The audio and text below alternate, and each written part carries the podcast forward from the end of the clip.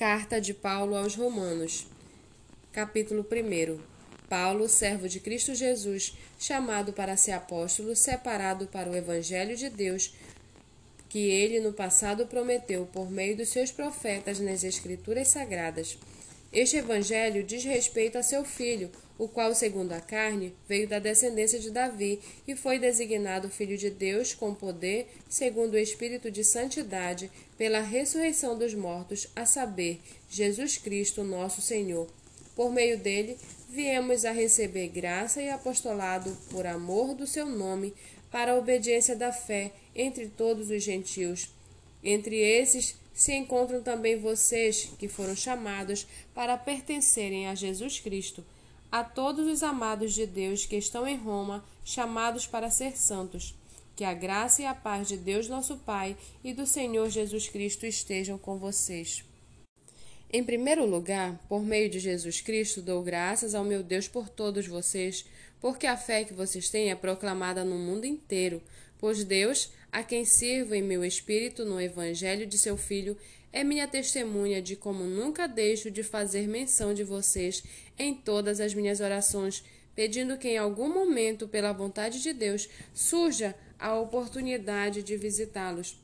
Porque desejo muito vê-los, a fim de repartir com vocês algum dom espiritual, para que vocês sejam fortalecidos, isto é, para que nos consolemos uns aos outros por meio da fé mútua, a de vocês e a minha.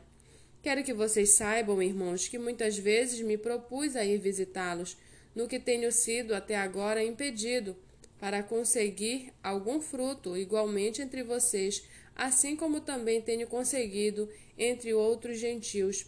Pois sou devedor tanto a gregos como a bárbaros, tanto a sábios como a insensatos.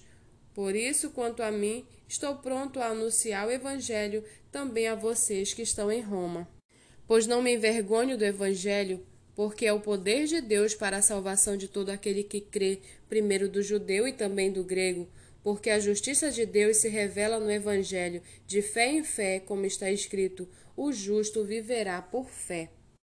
A ira de Deus se revela no céu contra toda a impiedade e injustiça dos seres humanos que, por meio da sua injustiça, suprimem a verdade pois o que se pode conhecer a respeito de Deus é manifesto entre eles, porque Deus lhe manifestou.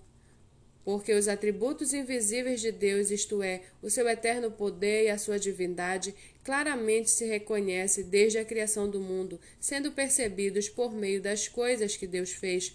Por isso, os seres humanos são indesculpáveis, porque, tendo conhecimento de Deus, não o glorificaram como Deus, nem lhe deram graças, pelo contrário, se tornaram nulos em seus próprios raciocínios, e o coração insensato deles se obscureceu. Dizendo que eram sábios, se tornaram tolos, e trocaram a glória de Deus incorruptível por, um, por imagens semelhantes ao ser humano corruptível, às aves, aos quadrúpedes e aos répteis. Por isso Deus os entregou à impureza, pelos desejos do coração deles, para desonrarem o seu corpo entre si.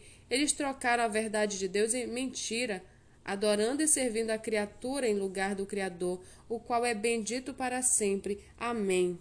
Por causa disto, Deus os entregou às paixões vergonhosas, porque até as mulheres trocaram o modo natural das relações íntimas por outro, contrário à natureza.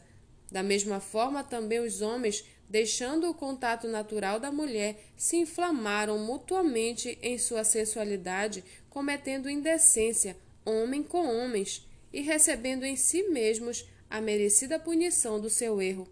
E por haverem desprezado o conhecimento de Deus, o próprio Deus os entregou a um modo de pensar reprovável para praticarem coisas que não convêm Estão cheios de todo tipo de injustiça, perversidade, avareza e maldade. Estão cheios de inveja, homicídio, discórdia, engano e malícia. São difamadores, caluniadores, inimigos de Deus, insolentes, arrogantes, orgulhosos, inventores de males, desobedientes aos pais, insensatos, desleais, sem afeição natural e sem misericórdia. Embora conheçam a sentença de Deus, de que os que praticam tais coisas são passíveis de morte, eles não somente as fazem, mas também aprovam os que as praticam.